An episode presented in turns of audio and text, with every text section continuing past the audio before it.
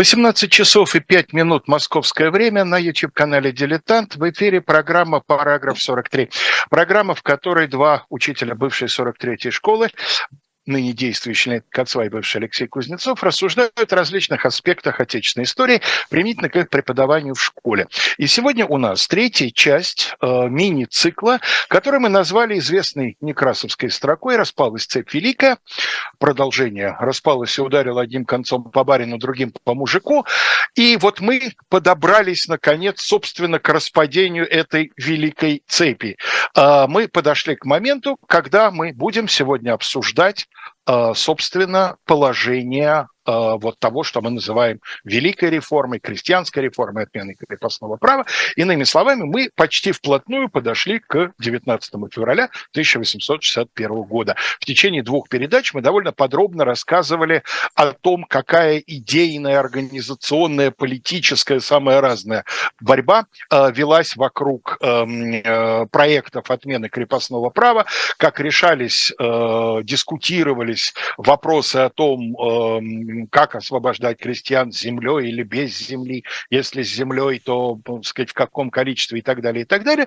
Вот сегодня мы, наконец, будем смотреть, а что же в конечном итоге получилось, к чему пришли.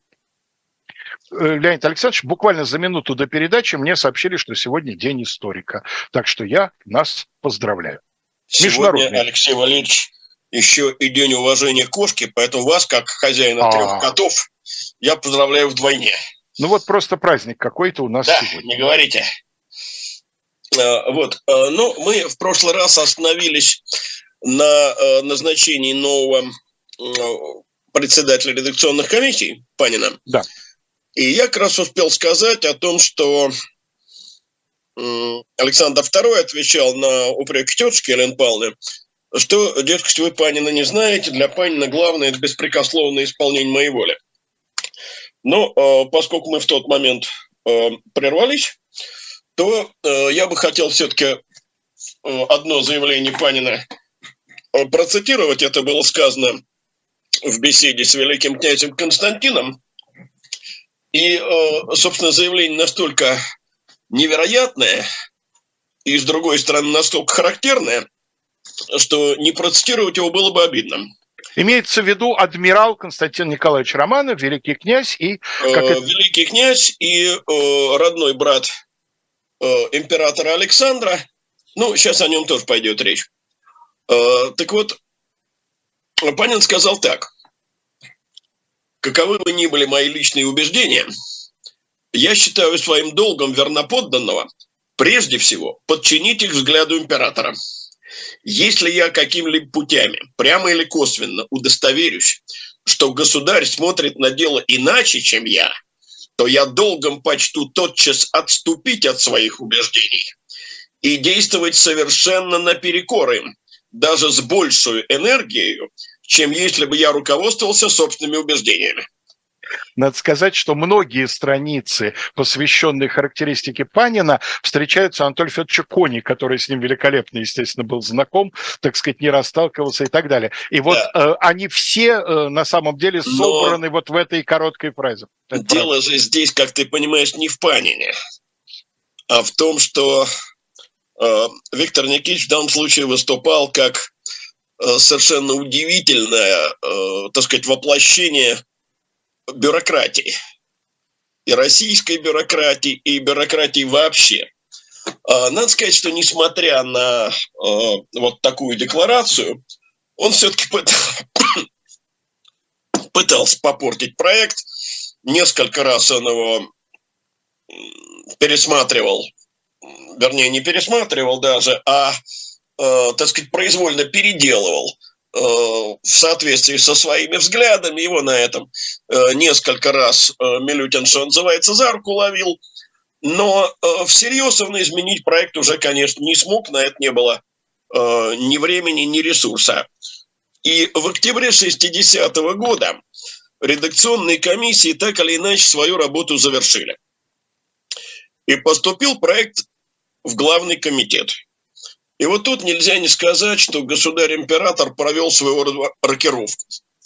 Э, потому что вместо ставшего либералом Ростовцева он в редакционной комиссии назначил типичного реакционера Панина, а вот в главный комитет вместо тяжело заболевшего Орлова назначил своего сверхлиберального брата.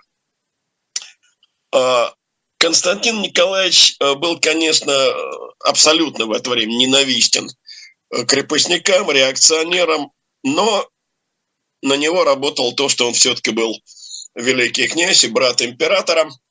Ну и ему, надо сказать, только э, совершенно титаническими усилиями удалось добиться своего. Дело в том, что первоначально в главном комитете соотношение сил за и против проекта редакционных комиссий был 4 к 6.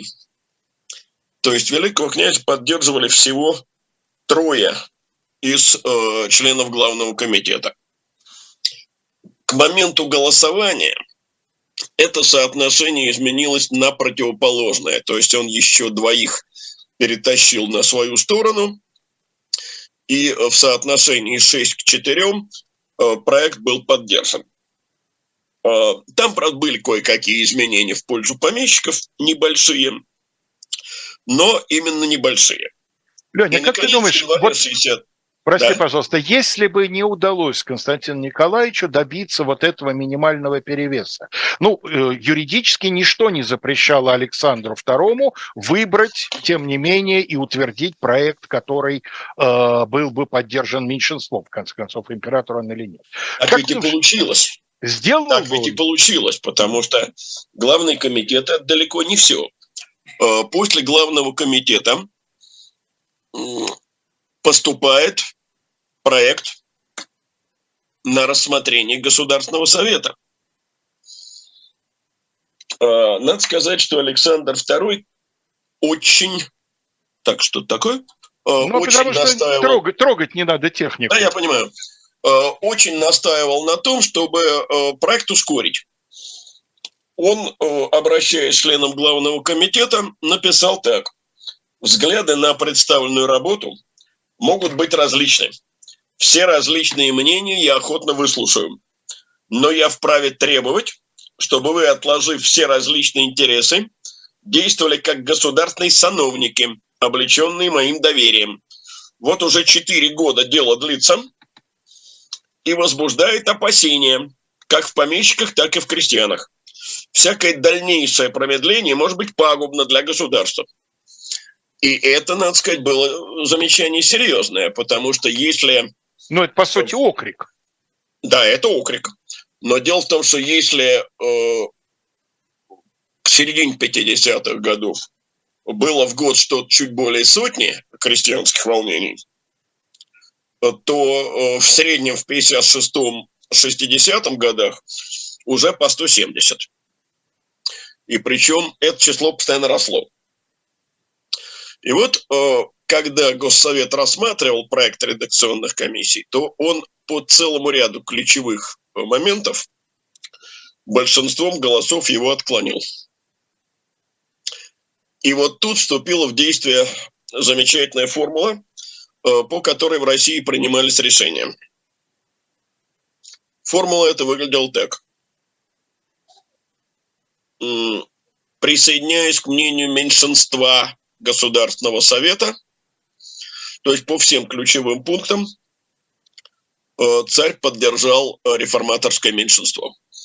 Э, нам неизвестны случаи, чтобы Государственный Совет проголосовал против какого-то Э, проекта, скажем, единогласно, а царь настоял. Такого не бывало.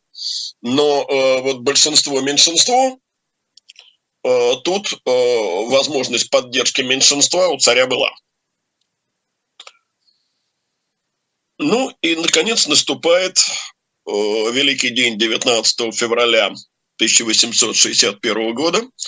По новому стилю, если я правильно понимаю, это Э, в 20, 20 и 21 веках, получается, 3 марта. Ну, наверное, дней, да, 13 дней. Да, 13 дней надо прибавить. Значит, почему 19 февраля подписывается... Лень, 12, наверное, все-таки. 13. 12 прибавляется в 19 веке. Да, ну вот. А в 20 и 21 13. Все сдвигается. Нет, это если бы событие Но мы было... не будем 20... сейчас это дискутировать, сдвигается, Алексей. Хорошо. Э, так что, когда наступит недоступный для нас с тобой 22 э, век, я не думаю, что мы доживем, э, то 25 октября будет 8 ноября, а не 7. Увы. Это хронология. Так вот, не будем сейчас передвигать дни. Факт тот, что 19 февраля э, подписан документ был не случайным. Дело в том, что это была шестая годовщина вступления Александра II на трон. Э, подписаны два документа. Один называется э, «Манифест об отмене крепостного права в России», и второй – положение о крестьянах, выходящих из крепостной зависимости. Второй документ, как правило, именуется для краткости просто положениями 19 февраля, мы его так и будем называть. Ну, э, надо сказать, что документ этот носил, конечно, э, совершенно компромиссный характер. И понятно почему, потому что задача была в том, чтобы не разорить ни крестьянское, ни помещичье хозяйство. Факт тот, что с принятием этого документа меняется э, стадия э, в России. Из стадии подготовки крестьянская реформа переходит в стадию осуществления. Ну, а манифест мы не рассматриваем просто потому, что этот документ просто провозгласил да, введение верно. этих положений. Совершенно верно. Но э, здесь хотелось бы отметить вот что. Подписаны документы были действительно 19 февраля а опубликованы в знаменательный для России день 5 марта. 5 марта. Почему 5 марта? Потому что в этот день начинался Великий пост. А Великим постом, как известно, нельзя употреблять не только мясные и молочные продукты, э, но нельзя и пьянствовать. А, надо сказать, что провозглашение крестьянской свободы власти страшно боялись. А, для а, подавления возможных волнений было подготовлено до 80 армейских полков. До 80 полков. Столичный гарнизон был приведен в полную боевую готовность, включая артиллерию. Э, была подготовлена э, даже не одна, а несколько было подготовлено троек в Зимнем дворце. На тот случай, если придется эвакуировать э, царскую семью.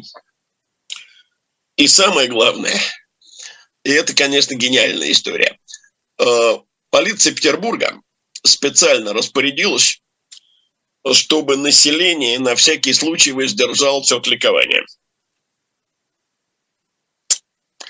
потому что мало ли. А, надо сказать, что никаких драматических историй не случилось. Наоборот, а, ну, в первый день а, утром толпа выслушала в полном безмолвии императора. И ему поднесли хлеб-соль. И единственный пострадавший в тот день, это был некий петербургский дворник, который, не выдержав, закричал «Ура!», за что и был немедленно высечен в полицейском участке. Да.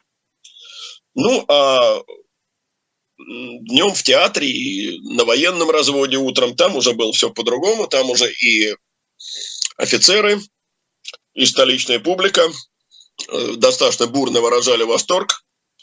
На следующий день с разрешения, кстати, с трудом полученного от столичного генерал-губернатора, от графа Игнатьева, к Зимнему дворцу явилась 20-тысячная делегация столичных рабочих, подала благодарственный адрес, и в провинции, надо сказать, были благодарственные молебны во славу императора Александра Николаевича.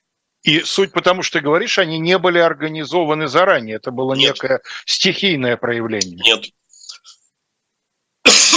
ну, Понимаете, есть ведь такая вещь. Э, ни одному русскому царю не было такого количества памятников поставлено, как Александру II. Правда, это были не памятники, а так называемые памятные знаки на крестьянские копейки созданные. Их потом все советская власть уничтожила. Э, видимо, не до конца, потому что вот один спасенный ныне стоит в Коломенском. Уже поставлен после крушения Советского Союза. В советское время Александр Николаевич не любили. Кого угодно, но только не его. Э, и памятники все ему были уничтожены. Э, тот памятник, который ныне стоит неподалеку от метро Кропоткинская, как известно, поставлен в начале 2000-х годов на деньги партии СПС. И, в частности, покойный Борис Ефимович Немцов очень много для этого сделал. Но давайте все-таки обратимся к положениям 19 февраля, потому что это самое интересное. И здесь нужно сказать следующее. Само содержание положений надо как бы разделить на три большие части. А, часть первая – это так называемое личное освобождение, все, что с ним связано. Часть вторая – это наделение землей. И часть третья – это выкупная операция. Так вот, в положениях 19 февраля торжественно провозглашалось крепостное право на крестьян, водворенных в помещичьих имениях, и на дворовых людей отменяется навсегда. То есть с этого момента э, крестьянина не купить, не продать, не заложить, не разлучить с семьей, ни имущество лишить было нельзя.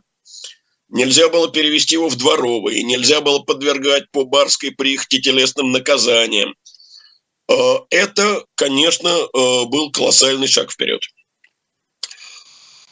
Э, крестьяне получили гражданские права. Не будем забывать, что крепостные э, не имели права даже свободно вступать в брак.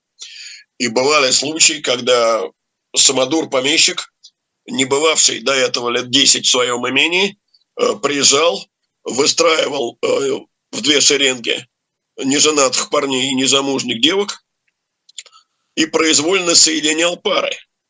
Если мы вспомним, что в то время не существовало развода – и люди были обречены жить вот такой произвольно созданной парой всю жизнь, э, то становится, в общем, как совсем не по себе. Э, крестьянин получил право заключать сделки. Раньше он от своего имени сделку заключить не мог. Это мог только помещик. Он мог приобретать теперь недвижимое имущество, включая землю. Он мог выступать в суде причем и от своего имени, и от имени э, всего так называемого общества, то есть крестьянской общины. Он мог открывать э, промышленные заведения или торговые, мог поступать на учебу, мог поступать э, на государственную службу. Иными словами, от барского произвола крестьяне были избавлены. Все это очень хорошо и красиво звучит, но при этом надо не забывать, что полноправными э, подданными крестьяне, тем не менее, не стали. Не стали прежде всего потому, что они э, продолжали платить подушную подать и целый ряд других э, повинностей, которые возлагались только на крестьян. Это первое. Второе заключается в том, что, выйдя из-под власти э, помещика, крестьянин оказался под властью так называемого мира, то есть э, крестьянской общины. И вот здесь нужно сказать, что, на мой взгляд, довольно печальную роль сыграли люди, которых я уже упоминал неоднократно. Это прежде всего Юрий Федорович Самарин – и князь Черкасский. Дело в том, что оба они были активными славянофилами, оба оказывали очень серьезное влияние на великого князя Константина Николаевича, и поэтому личное освобождение прошло под диктовку славянофилов. А славянофилы, как мы знаем, были адептами общины. Правда, не только они. Потому что, например, Александр Иванович Герцен, который, конечно, после того, как эмигрировал и понаблюдал за парижским июньским восстанием 1948 года, западником, в общем, быть перестал во многом, но славянофилом-то он не стал. А вот э, сторонником общины он был, насколько я понимаю, до конца. Э, так вот. Лень, я правильно понимаю, что в этот момент противников принципиальных у общины вообще еще не было? Были. Были. Ну, то есть это вот такие последовательные западники. Не только. Э, были, например, э, вполне определенные помещи-идеологи, э, которые... Был такой журнал землевладельцев, он так и назывался, который с самого начала был категорически против общины. Их было немного, и голос их, в общем, оказался не слишком влиятелен, но они были. Первые публикации вот, категорически против общины относятся уже к середине 60-х годов. Но власть была за общину, потому власть, что видела да. в ней полицейскую Власть была силу. за общину, и давай сначала я попробую рассказать о том, как все это выглядело. Хорошо. А потом, почему власть оказалась за общину.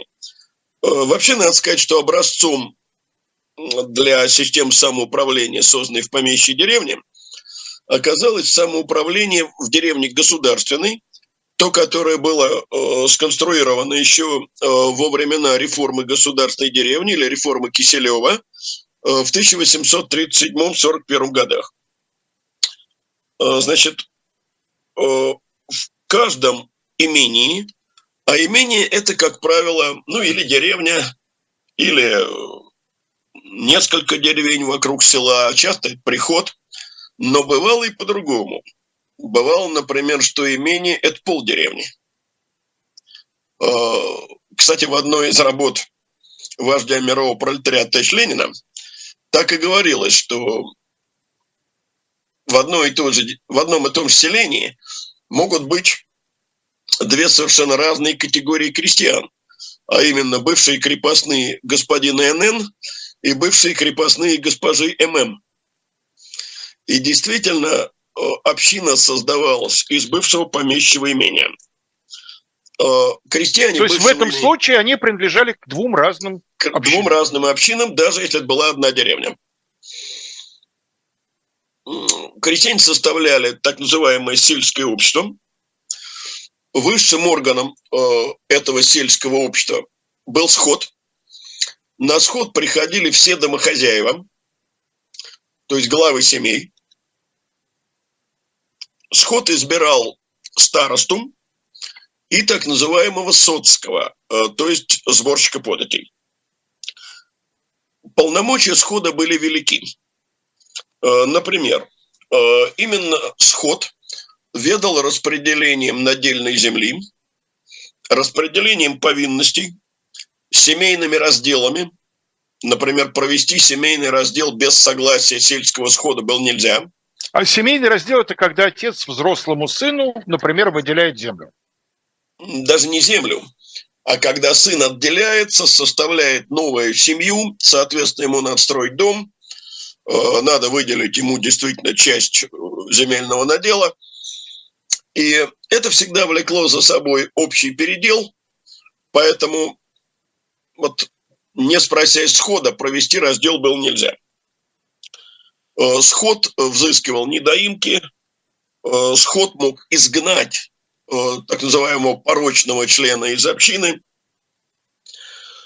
Ну и, наконец, сход мог приговаривать к разного рода наказаниям, в том числе телесным.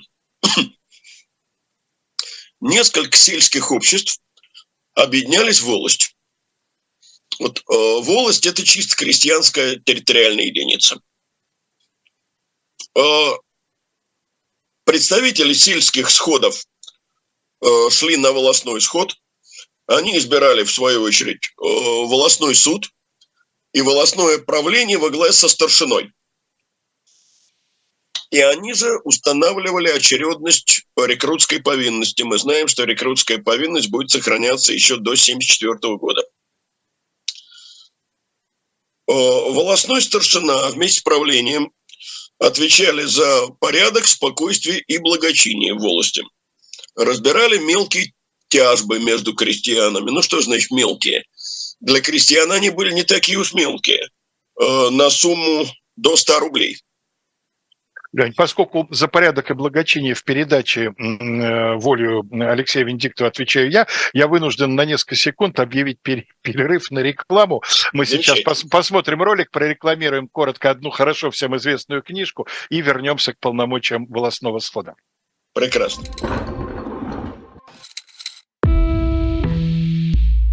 Вы лучше других знаете, что такое хорошая книга. Мы лучше других знаем, где ее можно купить. Книги на любой вкус с доставкой на дом. Интернет-магазин «Shop Diletant Media».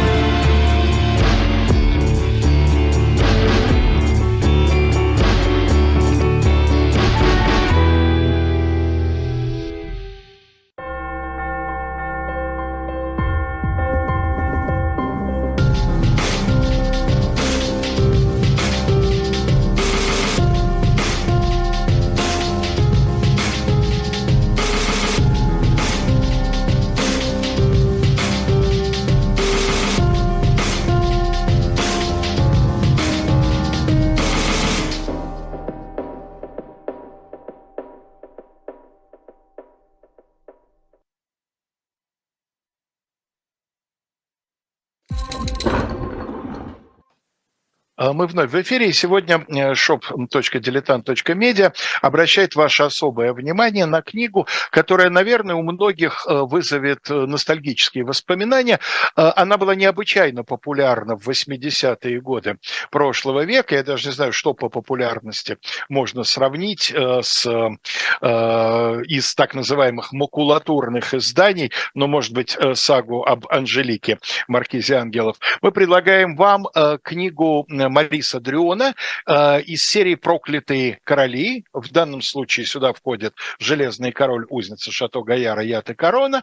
Это э, исторические романы, которые повествуют о событиях во Франции XIV века, когда проклятие великого магистра ордена тамплиеров Жака де Моле, э, по мнению многих, обрекло Францию на сильнейший политический, династический и, и, и, и прочие разные кризисы. А, книга роскошно издана, и если у вас на книжной полке ее нет, или вы знаете кого-то, у кого ее нет, как нам кажется, это очень хороший подарок. Обратите, пожалуйста, внимание. Ну, а вообще, в принципе, обратите внимание на наш магазин, потому что там э, множество всего, и давно уже можно э, рыться прямо как на, на полках настоящего магазина, откапывая глубоко закопанные э, совершенно уникальные издания, и букинистические, и собрания сочинений у нас еще не закончились из старой партии. Так что обратите, пожалуйста, внимание. Но я напоминаю вам, что приобретая любую книгу или журнал, вы помогаете нашему проекту «Дилетант. Живой гвоздь». Мы все существуем на вашей приобретения. Ну и про пожертвования, я думаю, вы тоже помните, для донатов в углу есть QR-код. Э, Итак, э, что же еще мог э, сельский сход и волонтерство скул? Ну, э, мог, повторяю, приговаривать э, к наказаниям, к порке э, розгами до 20 ударов. Но это так официально, до 20 ударов. Мог приговаривать к штрафу, правда, небольшому, 3 рубля. Мог приговаривать к мирским работам, к аресту. Но что важно, волосной суд судил не на основании имперских законов. И не мог он судить на основании имперских законов, потому что ты, как юрист, лучше меня понимаешь. Он их не знал. То никаких законов крестьяне просто не знали, конечно. Конечно. Поэтому судили они на основании обычаев. И вот здесь, надо сказать, большая засада. Э, получается, что э, крестьяне находились в значительной степени вне правового поля. Дальше. Ну, здесь надо сказать, что все-таки полномочия вот этого волосного крестьянского суда, они были достаточно ограниченными. В случае, если совершалось э, Нет, тяжкое преступление... серьезное преступление, конечно. Но основные повседневные проступки – это все туда. Ну да. Если крестьянин собирался отлучаться с места жительства, например, идти на заработки, он должен был получить паспорт – ну, э, паспорт э, совсем не так выглядел, как сегодня. Это так называемое проходное свидетельство. Однако без паспорта находиться, по-моему, далее 30, что ли, верст от э, постоянного места жительства было нельзя. Для выдачи паспорта, опять же, требовалось согласие сельского схода и волосного управления. Наконец, представим себе, что крестьянин захотел просто выйти из общины совсем и окончательно, скажем, переселиться в город. Во-первых, это можно сделать только отказавшись от надела. Выйти из общины с наделом было нельзя, но даже без надела это можно было сделать только с согласия мира. Таким образом, получается, что крестьянин свободно распоряжаться своим имуществом не мог – свободно выбирать место жительства, а стало быть и место занятий, э, вернее, род занятий, не мог. Подлежал телесным наказаниям. Кстати, никакие другие суды, кроме волосного, приговаривать к телесным э, наказаниям не могли. Э, Суды нет, а вот полиция на каторге, армейское начальство... На каторге некоторые... это другой разговор. Да, еще некоторые... На каторге, могли. да, э, осужденных преступников. Да, осужденных преступников. Подследственных заметить их было нельзя. Да, с этим казус студента Богомолова. Да. Бог... Боголюбов, он же Емельянов. Боголюб... Боголюбов, он же Емельянов, да, будет связан. Дело Веры Засульчиными словами. Совершенно верно. И надо сказать, что вот с этим неравноправием э, долгие годы общественность будет бороться. Э, ну, э, дальше смотри. Особая категория – это дворовые, это вот бывшие лакеи, садовники. Лёнь, прости, пожалуйста, ты про одно полномочие э, общины, ты на него намекнул, говоря о соцких, но дальше развития не получила, ведь именно община отвечала по всем налогам. Да, я сказал о том, что сельский вход распределял подати и взимал недоимки. Собственно, этим Соцкий занимался. Ну, наверное, ты прав, надо подчеркнуть, что государство не имело дела с отдельным домохозяином по части уплат податей. Это одна из причин, почему ему так была дорогая идея общины. На общину да. перекладывался огромный объем полицейской Конечно, административной работы. Так сказать, ведомство община э, очень удобно э, взимать подати с общины целиком. Но это была, конечно, далеко не единственная причина. Вторая причина заключалась просто в удобстве полицейского надзора. А вот самая существенная, на мой взгляд, была третья причина. О ней мы, однако, наверное, поговорим несколько позже. Это э, влияние общины на крестьянскую мобильность и, соответственно, на рынок рабочей силы э, в деревне. Э, значит, теперь смотрим. Помнишь, замечательную э, сцену в столь любимой тобой пьесе «Вишневый сад», когда Фирс говорит, что вот так же гудела... Перед бедой. Сова кричала, и самовар гудел. Перед да. несчастьем.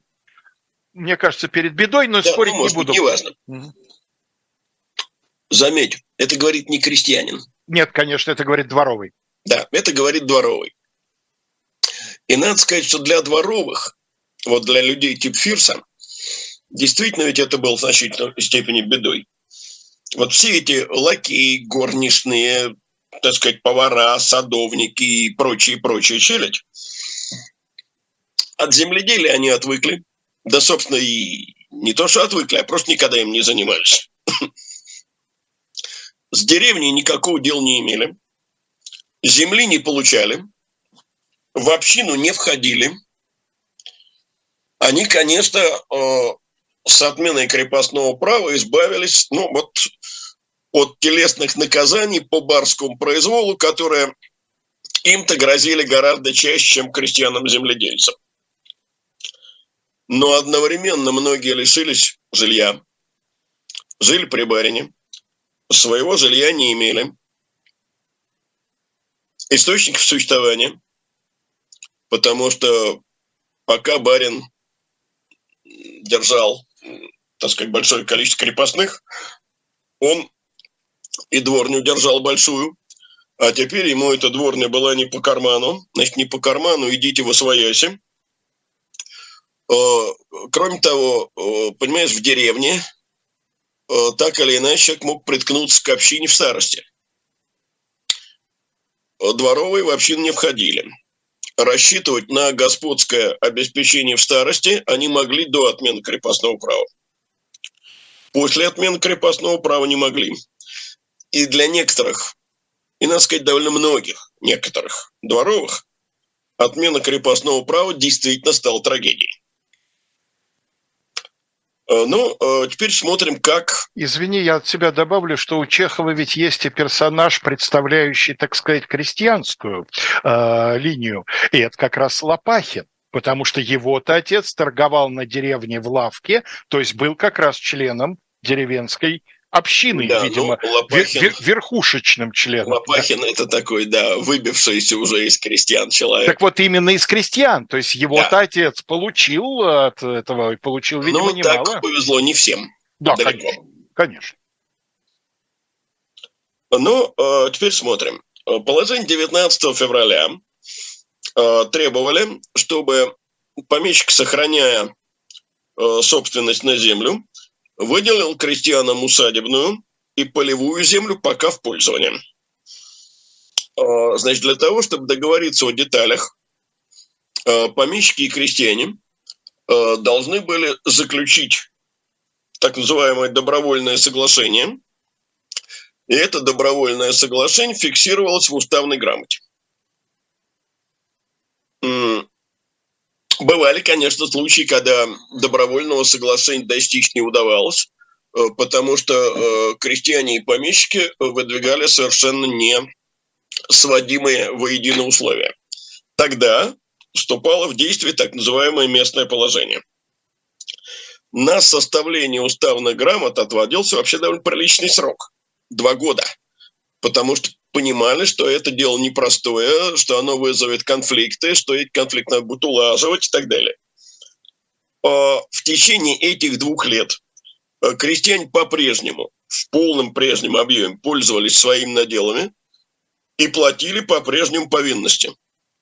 Вот пройдут эти два года, и тогда те крестьяне, которые находятся на барщине, могли потребовать перевода на оброк. А вот обратный перевод с оброка на барщину был заключен категорически. То есть государство объяснял, четко исходило из того, что оброк легче. Не только в этом дело. Дело еще и в том, что именно на основе оброка потом будет рассчитываться. Рассчит. А барщина тут не поможет. Не поможет, да, да. Да. Значит, теперь я хочу предостеречь против одной ошибки, которую я в свое время встретил даже в учебнике в одном. А, автор этого учебника утверждала, что крестьяне до момента составления уставной грамоты назывались временно обязанными. Ничего подобного. Временно обязанными они становились с момента заключения уставной грамоты. А, став временно обязанными, они продолжали нести повинности, но уже за те наделы, которые они получат, и на основе вот этого достигнутого с барином соглашения. Э, поскольку соглашение достичь было непросто, и к тому же было понятно, что помещики постараются крестьян, извините за выражение, объегорить, а крестьяне помещикам не слишком будут доверять, для того, чтобы достичь тем и другим компромиссом, создавался особый институт, институт так называемых мировых посредников. Э, вот мировой посредник должен был утверждать уставную грамоту, он должен был разбирать конфликты, контролировать волостных старшин и так далее. Э, мировых посредников назначали на трехлетний срок. Назначал их, между прочим, Сенат по представлению губернатора. Э, из какого, так сказать, контингента? Только из местных дворян-землевладельцев. Всего их было назначено свыше 1700. Но если совсем точную цифру брать, то 1714. Э, каждый из мировых посредников ведал так называемым мировым участком. Это часть уезда, состоящая из нескольких властей.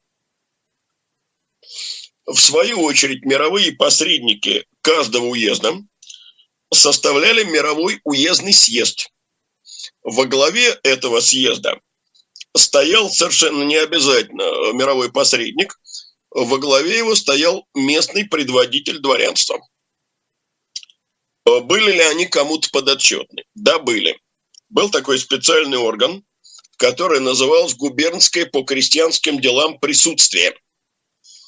Но даже это присутствие отрешить посредников от должности не могло. Это мог сделать только суд. И надо сказать, что с самостоятельностью они обладали немалой.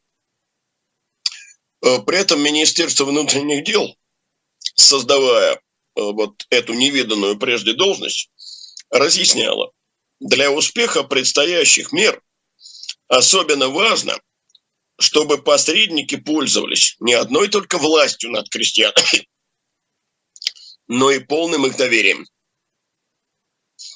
В этих видах необходимо пригласить в посредники лишь таких лиц, которые известны несомненным сочувствием к преобразованию и хорошим обращением с крестьянами.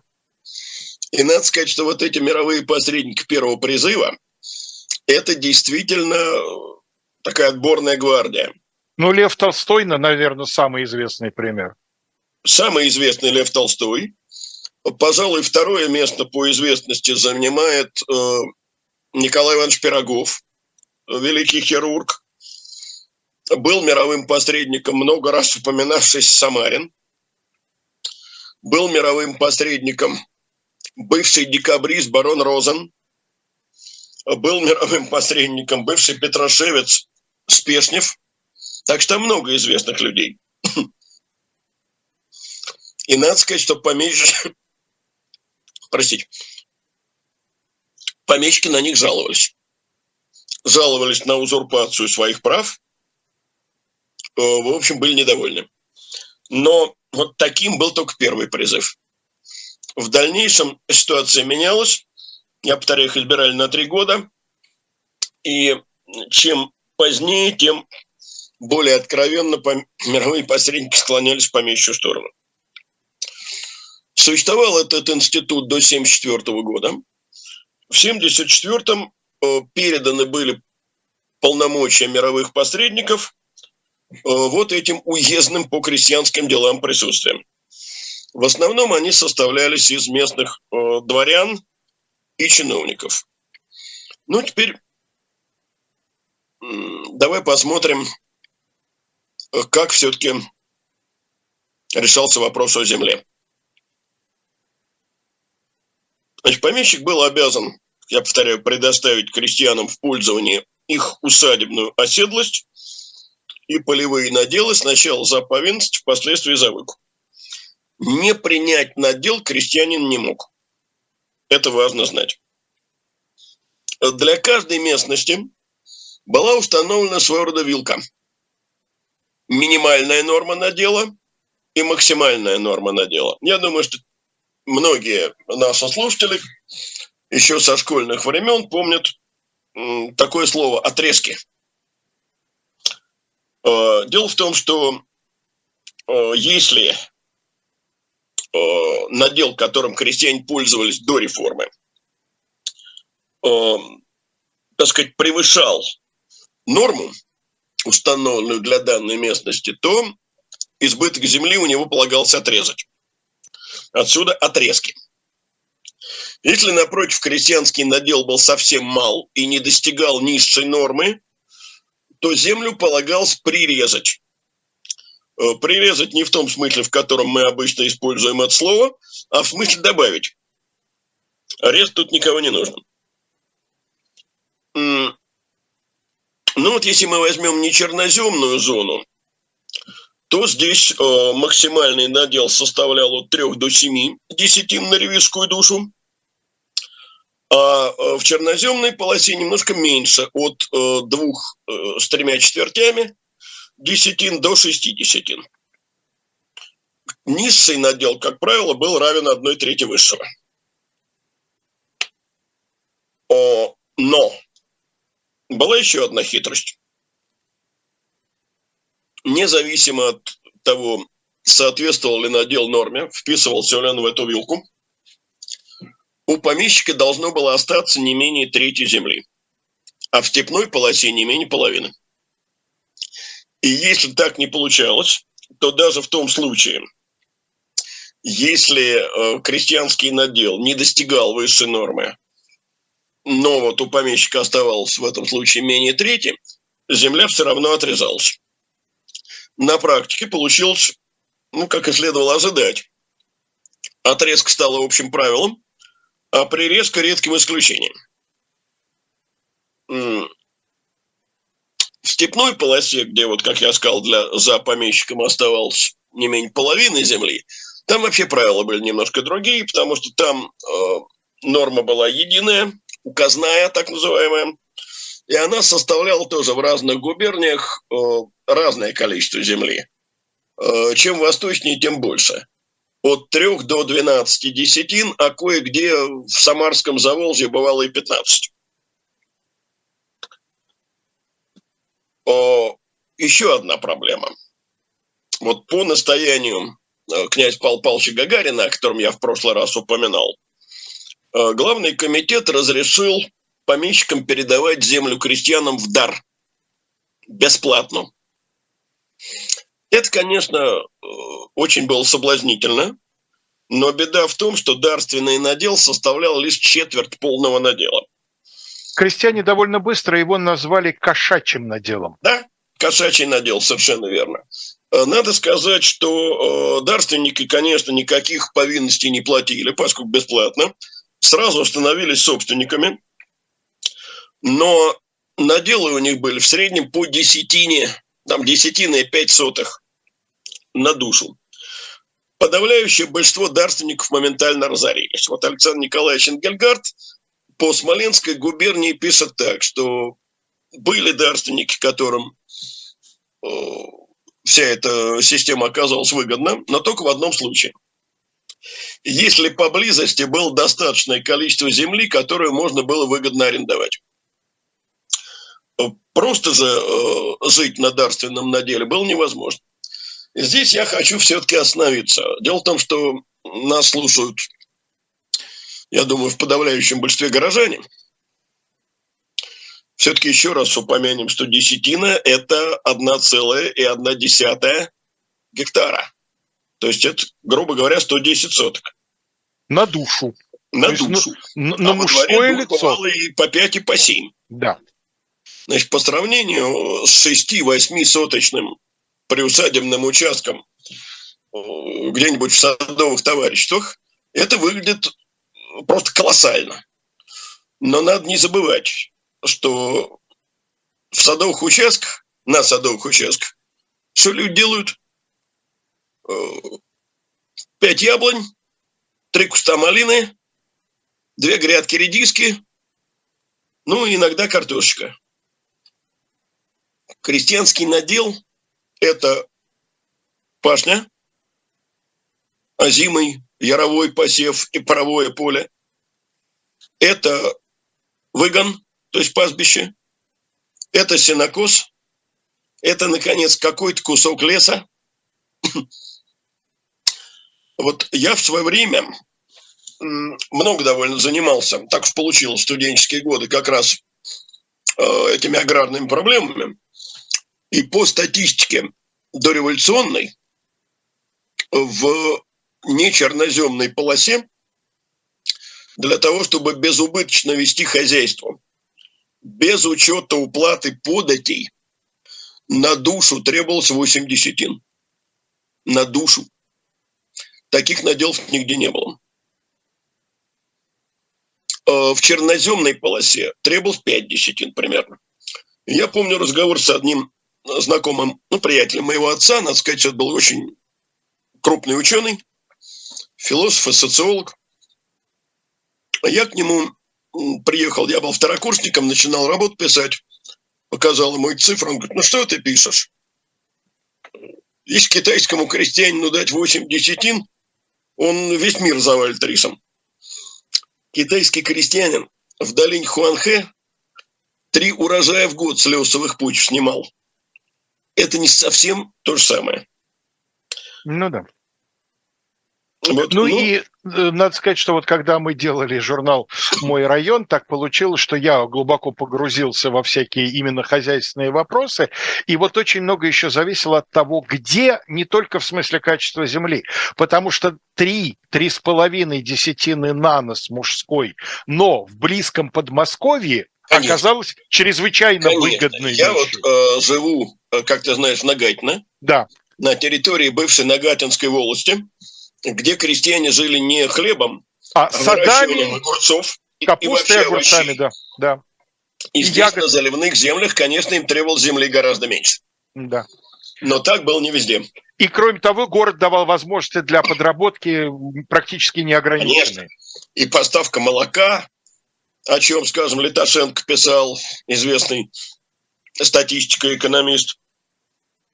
В общем, в целом, крестьянское землепользование после реформы увеличилось только в восьми губерниях, это западных, где наделы были очень маленькими дореформенные. В девяти губерниях не изменилось, а в 27 сократилось в отдельных губерниях у крестьян было отрезано аж до 40% земли, в целом по стране 20%. И еще я успеваю, видимо, сказать о самой обездоленной категории. Это даже не дворовые.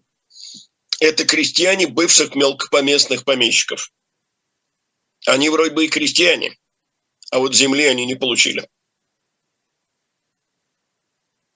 Ой, ну что же, мы... Э... Мы не закончили о наделах средних, мы еще в следующий раз поговорим.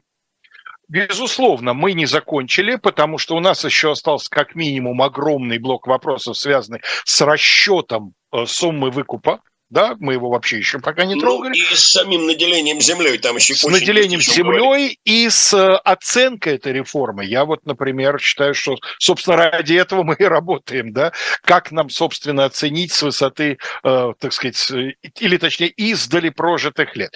Но в ближайшее время на канале «Живой гвоздь» вас ждут еще две передачи. После 19 в особом мнении Лиза Аникина беседует с Демьяном Кудрявцевым, а после 21, точнее в 21 на своем месте программа «Статус», в которой Максим Курников и считающаяся э, пока еще иноагентом Екатерина Шульман э, Хорошо, пока, надеюсь, что да. Вот, пока еще считающийся. Вот, э, значит, по своей программе действует. Ну, а с вами была программа «Параграф 43» и Надеюсь, что в следующий вторник мы получим, так сказать, возможность продолжить и теоретически завершить эту важнейшую тему, связанную с крестьянской реформой. Ну, посмотрим. Всего вам доброго.